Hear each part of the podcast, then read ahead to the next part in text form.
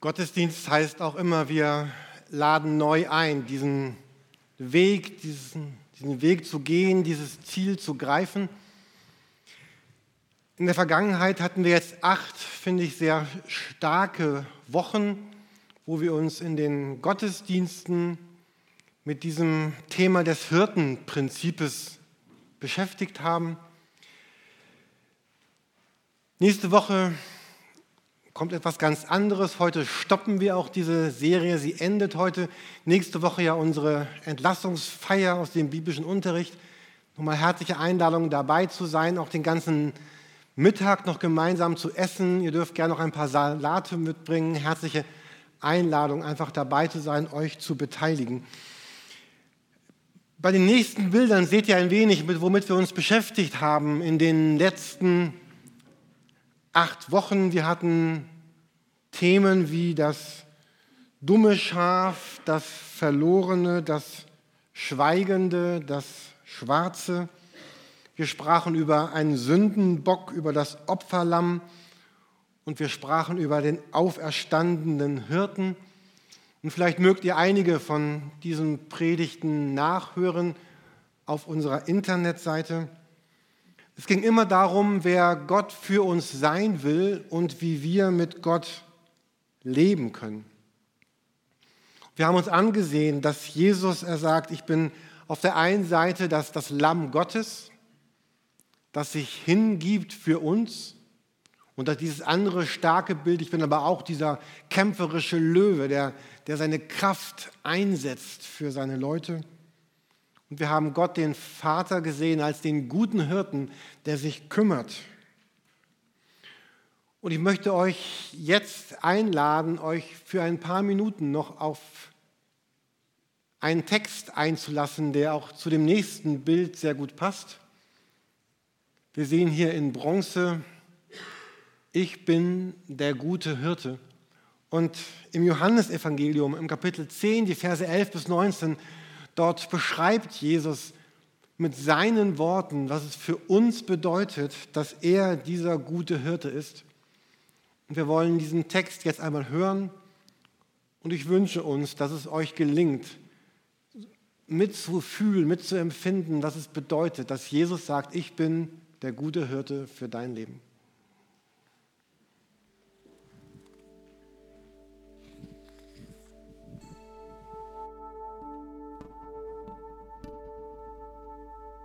Johannes 10 Der gute Hirte Ich bin der gute Hirte. Ein guter Hirte setzt sein Leben für die Schafe ein. Jemand, dem die Schafe nicht selbst gehören, ist kein richtiger Hirte. Darum lässt er sie im Stich, wenn er den Wolf kommen sieht und läuft davon. Dann stürzt sich der Wolf auf die Schafe und jagt sie auseinander. Wer die Schafe nur gegen Lohn hütet, läuft davon, denn die Schafe sind ihm gleichgültig. Ich bin der gute Hirt. Ich kenne meine Schafe und sie kennen mich, so wie der Vater mich kennt und ich ihn. Ich bin bereit, für sie zu sterben. Zu meiner Herde gehören auch Schafe, die jetzt noch in anderen Stellen sind. Auch sie muss ich herführen, und sie werden wie die übrigen meinem Ruf folgen. Dann wird es nur noch eine Herde und einen Hirten geben. Der Vater liebt mich weil ich mein Leben hingebe, um es neu zu empfangen. Niemand kann mir das Leben nehmen, ich gebe es freiwillig hin. Ich habe die Macht und die Freiheit, es hinzugeben, aber auch es wieder zu nehmen. Das ist der Auftrag, den mir mein Vater gegeben hat.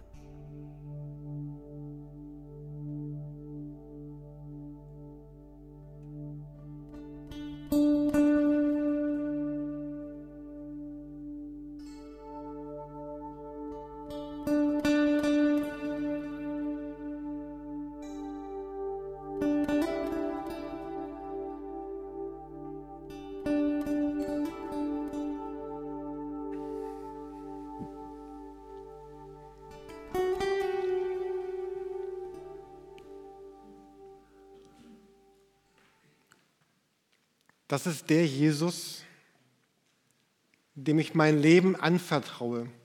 Und, und das ist der Jesus, der, der mein Leben in, in seine Hand nimmt, um es dann auch nicht wieder loszulassen.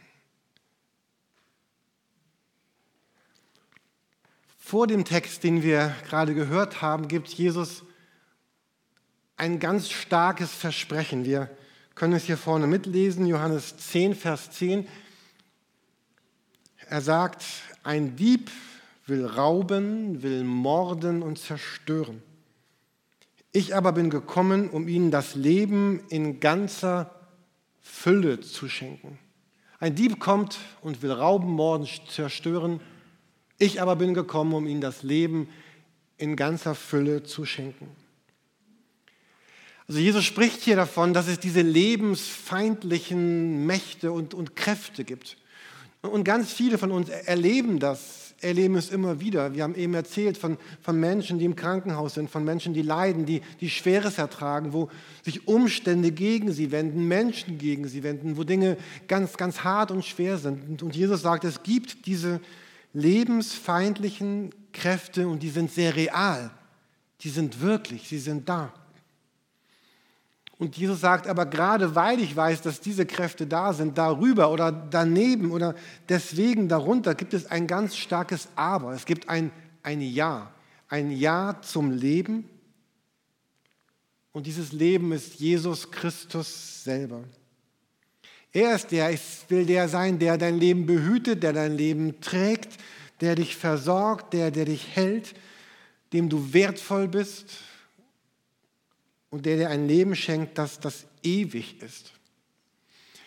Vielleicht kennen manche diesen Text, den wir jetzt hier vorne sehen, Galater 3, Vers 14.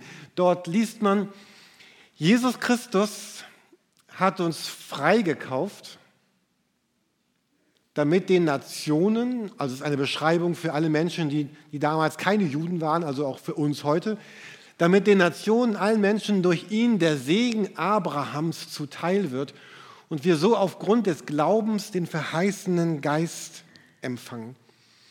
In dem einen Lied, was wir heute Morgen schon gesungen haben, Lobe den Herrn, dort ging es auch um diesen Abraham. Vielleicht habt ihr es mitbekommen, in einer von den Strophen haben wir schon von diesem Abraham gesungen. Abraham, das war ein Mensch im ersten Teil der Bibel, wir lesen von ihm im ersten Buch von Mose, der von Gott ganz starke Zusagen bekommen hat. Gott hat ihm gesagt, Abraham, ich will dich zu einem ganz großen Volk machen, ich will dir einen ganz großen Namen geben, ich will dich segnen, ich will dich leiten, ich will dich führen, ich will dir ganz viel Gutes geben. Ich will die Menschen segnen, die dich segnen und wer dich verflucht, den will ich auch verfluchen.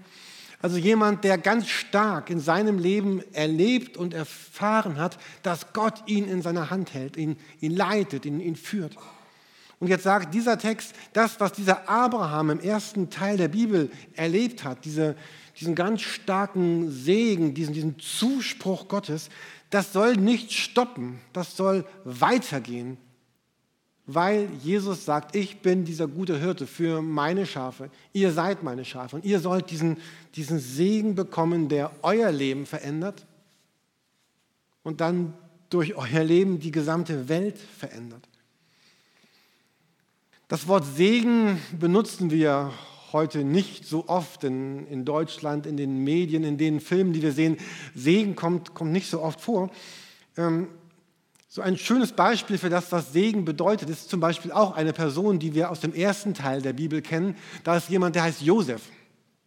Hm, eine Person, die auch ganz viel Leid erlebt. Also jemand, der von seiner ganzen Familie missverstanden wurde, und wie ich finde, sich teilweise auch ein bisschen unglücklich verhalten hat. Aber egal, er wurde missverstanden und dann will man ihn aus Hass umbringen und entscheidet sich dann, ihn doch nur als Sklaven zu verkaufen. Kann man sagen, Glück gehabt, ne? nicht umgebracht, nur Sklave. Was für ein wunderbares Leben. Dann wird er verleumdet dort, wo er arbeitet, unschuldig. Dann kommt er ins Gefängnis. Dann hilft er dort Menschen und sagt, ey, wenn du aus dem Gefängnis rauskommst, dann denk an mich und hilf du mir wieder. Und dann sind die raus und vergessen ihn völlig und er schmort weiter in diesem Gefängnis. Und dann gibt es so eine, so eine schöne Zusammenfassung. Am Ende seines Lebens, dann trifft er wieder so seine Familie, die ihm all das eingebrockt hat und die ja nun ziemlich nicht so also besonders freundlich zu ihm war. Ich bin froh, dass meine Familie dann doch netter mit mir umgegangen ist. Und dann sagt er ihnen, 1. Mose 50, Vers 2, ihr hattet zwar Böses mit mir vor, aber Gott hat es zum Guten gewendet.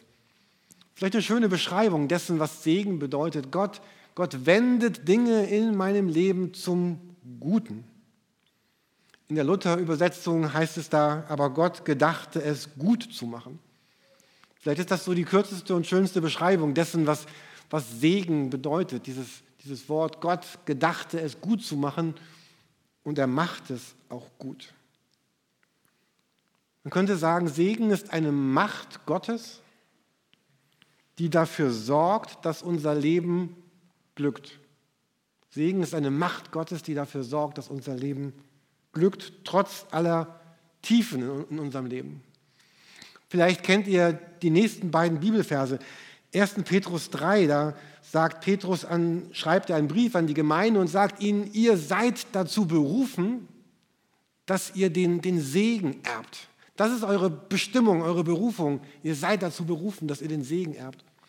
Oder diesen schönen Text in Römer 8, Vers 28. Wir wissen aber, dass denen, die Gott lieben, alle Dinge zum Guten mitwirken, denen, die nach seinem Vorsatz berufen sind. Alles, was in mein Leben hineinkommt, es ist vielleicht nicht das Beste, was mir hätte passieren können, aber Gott sagt, ich, ich will, wenn du mich liebst, all das zum, zum Guten umwenden. Und so wollen wir diese Predigtreihe über dieses Hirtenprinzip, diese Beschäftigung mit diesen ganzen Schafen und Böcken und Lämmern und Hirten noch einmal mit, diesem, mit dieser ganz starken Zusage enden, weil Jesus sagt, ich bin dieser gute Hirte, dieser gute Fürsorger, dieser gute Versorger. Ich bin der, der alles in seiner Macht einsetzt dafür, dass dein Leben glückt dass dein Leben gesegnet wird, dass du gut geführt wirst.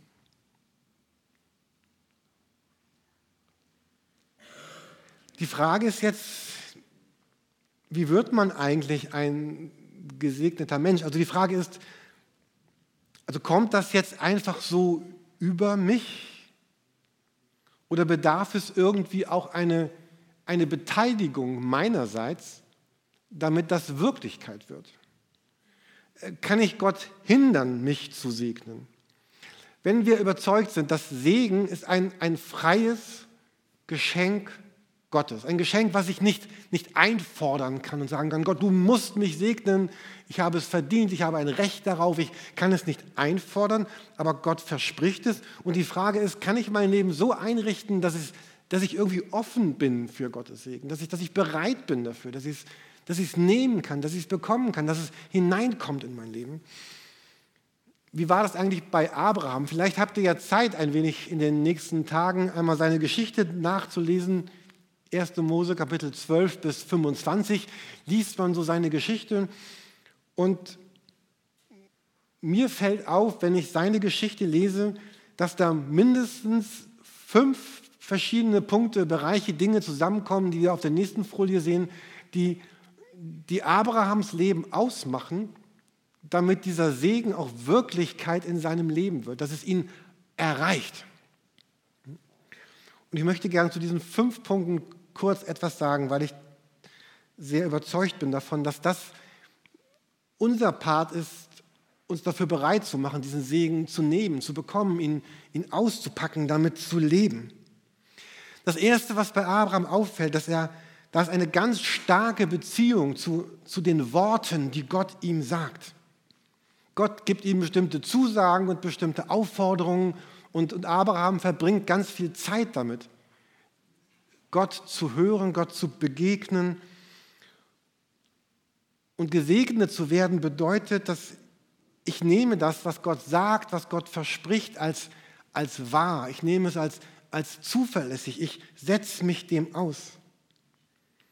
Und so ist Segen eine Einladung, ganz viel Zeit mit Gott selber zu verbringen. Bei Abraham sehen wir jemanden, der immer wieder diese Nähe zu Jesus gesucht hat, hingehört hat, geachtet hat. Und ich bin überzeugt davon, dass es die allerwichtigste Entscheidung ist unseres Lebens als Christen, die wir jede Woche erneuern müssen. Die allerwichtigste Entscheidung unseres Lebens zu sagen, ich, ich will diese Zeiten mit Gott verbringen, wo ich auf ihn höre, wo ich hinhöre, wo ich zuhöre. Und das meint all das, ob wir jetzt beten oder Bibel lesen oder singen oder meditieren. Ähm, egal was wir tun oder durch den, durch den Wald gehen und sagen, Gott, ich, dieser Spaziergang ist jetzt ganz besonders mit dir, weil unser Alltag uns immer wieder genau davon wegbringen will, diese, diese intensive, qualitativ wertvolle, Matthias, ich sehe dich gerade oben sitzen, du sprichst immer von qualitativ wertvollen Zeiten. Ne? Also es geht nicht darum, einfach nur Zeit zu haben, sondern eine Zeit zu haben, die, wo ich fit bin, wo ich wach bin, wo ich lebendig bin, wo Gott etwas, wo etwas geschehen kann in der Begegnung mit Gott. Ich wollte meinen Zettel mitbringen. Wir haben doch, gut, wir, draußen beim Schriftenständer äh, liegt dieses, ach hier doch, wir haben dieses Blatt rausgegeben vor einiger Zeit, ne? Atempausen mit, mit Gott verbringen, mit, mit sechs, sieben, acht, neun, zehn Möglichkeiten, Gedanken, wie man denn konkret Zeit mit Gott verbringen könnte. Und ich wünschte euch es einfach immer wieder einmal auszuprobieren und Gott diese Zeit zu geben und vielleicht zu sagen, ähm, manchmal sagen wir, oh, ich habe mal zwei, drei Tage Urlaub genommen, weil ich wollte meine Küche renovieren oder ich wollte mal surfen oder Sky, äh, äh, Skypen gehen, surfen gehen wir nicht, äh, surfen gehen, segeln gehen oder ich wollte meinen Garten äh, renovieren, zu sagen, wie wäre es denn, ich nehme jeden, jeden Monat oder jeden zweiten Monat einfach einen Tag Urlaub. So, und, und diesen Tag will ich einfach damit verbringen, nichts anderes zu tun, als zur Ostsee zu fahren oder zur Nordsee oder irgendwo einen schönen Stuhl zu finden, meine Bibel zu haben und zu hören und zu reden und Zeit mit Gott zu verbringen. Einfach Gott diese Zeit zu geben, damit das passieren kann, dass, dass seine Worte jetzt auch tatsächlich ähm, mein Leben treffen. Ich glaube, das Kostbarste in unserer heutigen Zeit, die ja immer schneller wird, und das, das wird sie ja wirklich schneller und voller, das Kostbarste, was wir haben, ist, ist Zeit. Für manche ist Zeit noch kostbarer als Geld. Wobei Zeit ohne Geld ist auch doof. Aber, äh, aber, aber Zeit, Zeit ist das. Und unsere Zeit ist umkämpft wie nichts anderes. Jeder und alles wirbt um deine Zeit. Und wir hatten diese Predigtreihe einfach, ihr erinnert euch, wo wir darüber gesprochen haben, die Zeit bewusst zu verbringen. Und das Zweite, was auffällt bei Abraham, die Bereitschaft, jetzt das konkret zu tun, was, was er gehört hat. Dieses Wort Gottes fordert immer eine Reaktion meinerseits heraus. Es geht darum, eine Verheißung, sie zu glauben, dann auch entsprechend so zu handeln.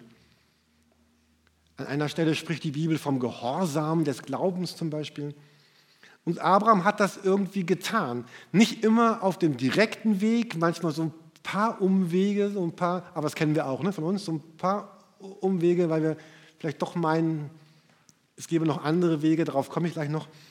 Ähm, aber Glaube heißt, aufzubrechen, Schritte zu gehen, immer wieder, jeden Tag neu, mich, mich jeden, jede Woche neu zu entscheiden. Ich möchte aufbrechen in meinen Gedanken, in meinen Taten, in meiner Lebenshaltung. Und, und bei Abraham werdet ihr sehen, wenn ihr das lest oder schon wisst, dass dieses Aufbrechen immer auch mit ganz, ganz starken Herausforderungen verbunden war. Und ich wünsche uns, dass wir Menschen sind, die nicht zurückschrecken. Es, es kostet etwas.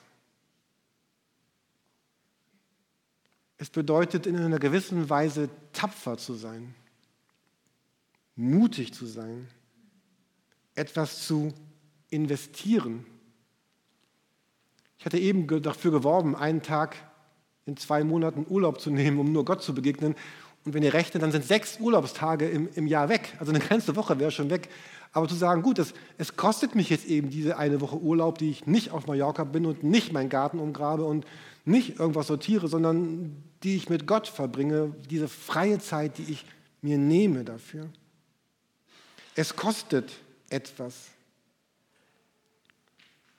Es kostet etwas, wenn du verheiratet bist zum Beispiel und es läuft gerade nicht so gut, aber du hast eine ganz tolle Sekretärin, die mit dir flirten will.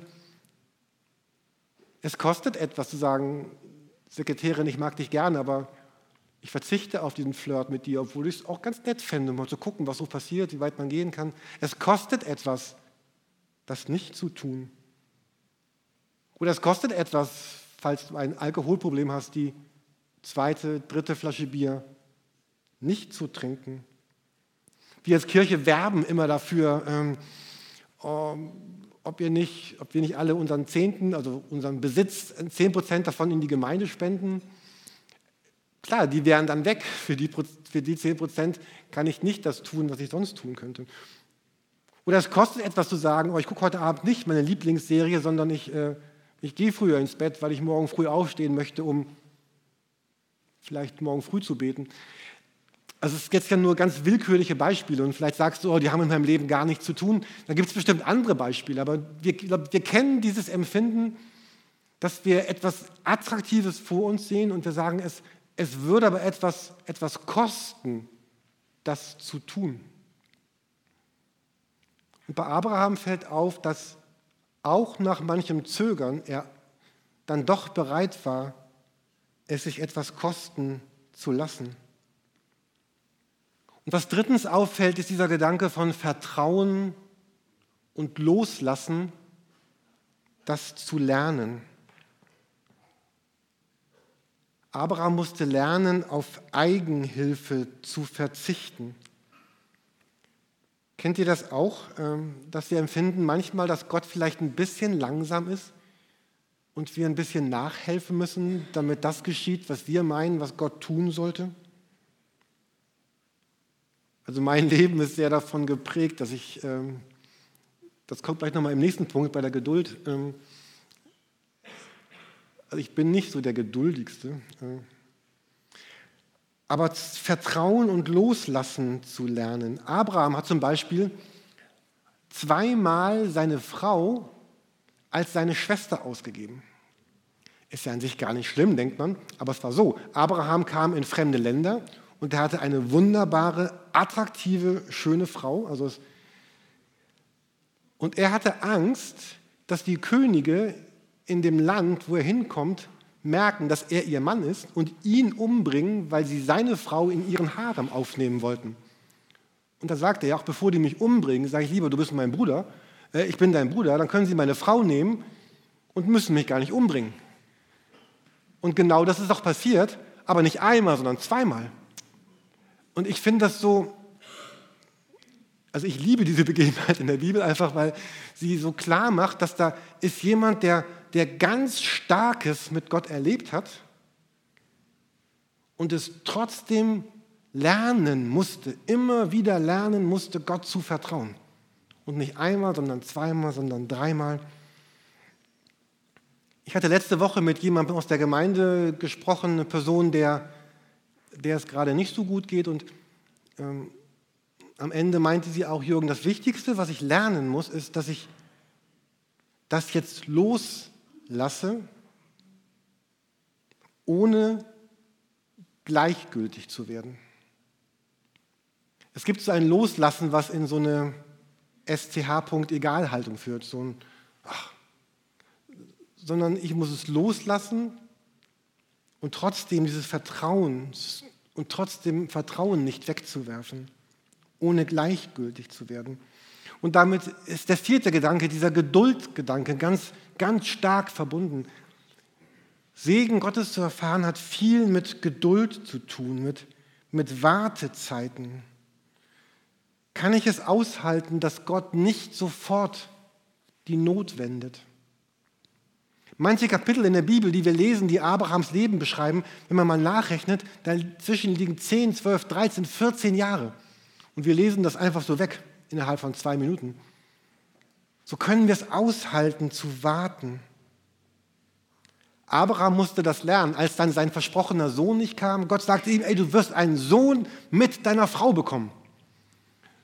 Und als dieser Sohn dann nicht kam, hat Abraham gesagt, gut, wenn es mit der Frau nicht klappt, dann versuche ich es halt mit meiner Sklavin. und hat dann einen Sohn mit seiner Sklavin gezeugt. Da würden wir heute sagen, oh, das ist ja komisch. Also damals war das wohl normal. Ne? Also wenn es bei den beiden nicht so funktioniert hat, dann hat man es mit der Sklavin versucht und dann gab es ein bestimmtes Ritual, dass dieses Kind dann als, als Sohn äh, des, des Vaters trotzdem galt. Das Problem war nicht, dass Abraham dieses Kind mit dieser Sklavin zeugte, sondern dass Gott ihm gesagt hatte, Abraham, du bekommst einen Sohn mit deiner Frau.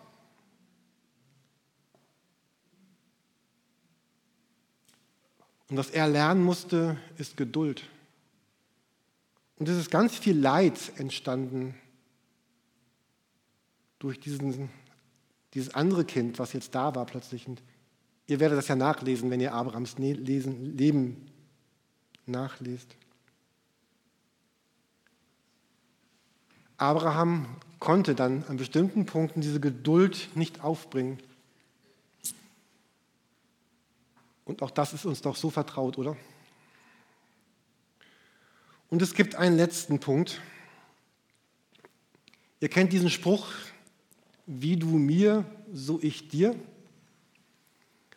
Und der galt auch in Abrahams Leben und gilt in deinem Leben. Nämlich Gott sagt, wir können sagen, Gott, wie du mir deinen Segen schenkst, so will ich dir, dem anderen, meinen Segen schenken. Wie du Gott mich segnest, will ich den anderen neben mir segnen.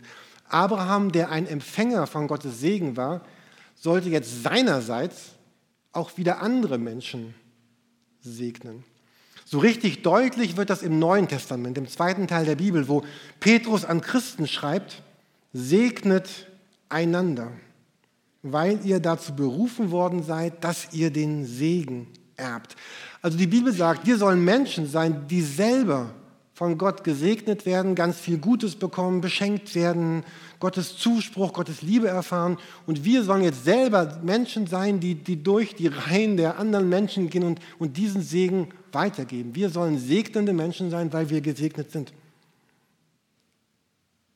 in diesem Petrus-Text heißt es zum Beispiel, vergeltet nicht Böses mit Bösem, haltet eure Zunge im Zorn, sucht den Frieden, jagt ihm nach, segnet einander. Und dann werdet ihr gute Tage sehen und das Leben lieben. Wenn ihr euch diese fünf Punkte so nicht merken könnt, ich habe noch eine Kurzversion auf der nächsten Folie. Ähm, das könnte man sich vielleicht merken. Also Gottes Worte, ihnen aussetzen, tun, loslassen, Geduld und selber segnen. Gottes Worte tun, loslassen, Geduld und selber segnen. Und damit würden wir so etwas vorbereiten in uns, dass Gott sagt, ich, ich will dir meinen Segen schenken. Und diese fünf Punkte werden wie so ein, ein Gefäß oder ein Topf oder eine Schale, die wir, die wir Gott hinhalten und sagen, da darf jetzt dein, dein Segen rein und ich möchte ihn bekommen und erhalten. In 5. Mose 28, Vers 8 heißt es, der Herr wird dem Segen gebieten, dass er mit dir sei was du besitzt und in allem, was du unternimmst. Der Herr wird gebieten den Segen, dass er mit dir sei in dem, was du besitzt und in allem, was du unternimmst. Und ich wünsche uns, wenn wir jetzt zum Abschluss dieser Serie über den Hirten und das Schaf mit diesem Wissen in die neue Zeit hineingehen, da ist der gute Hirte Jesus Christus der dem Segen gebieten wird, uns zu verfolgen und dir Gutes zu schenken. Ich wünsche euch und mir von ganzem Herzen Gottes Segen. Amen.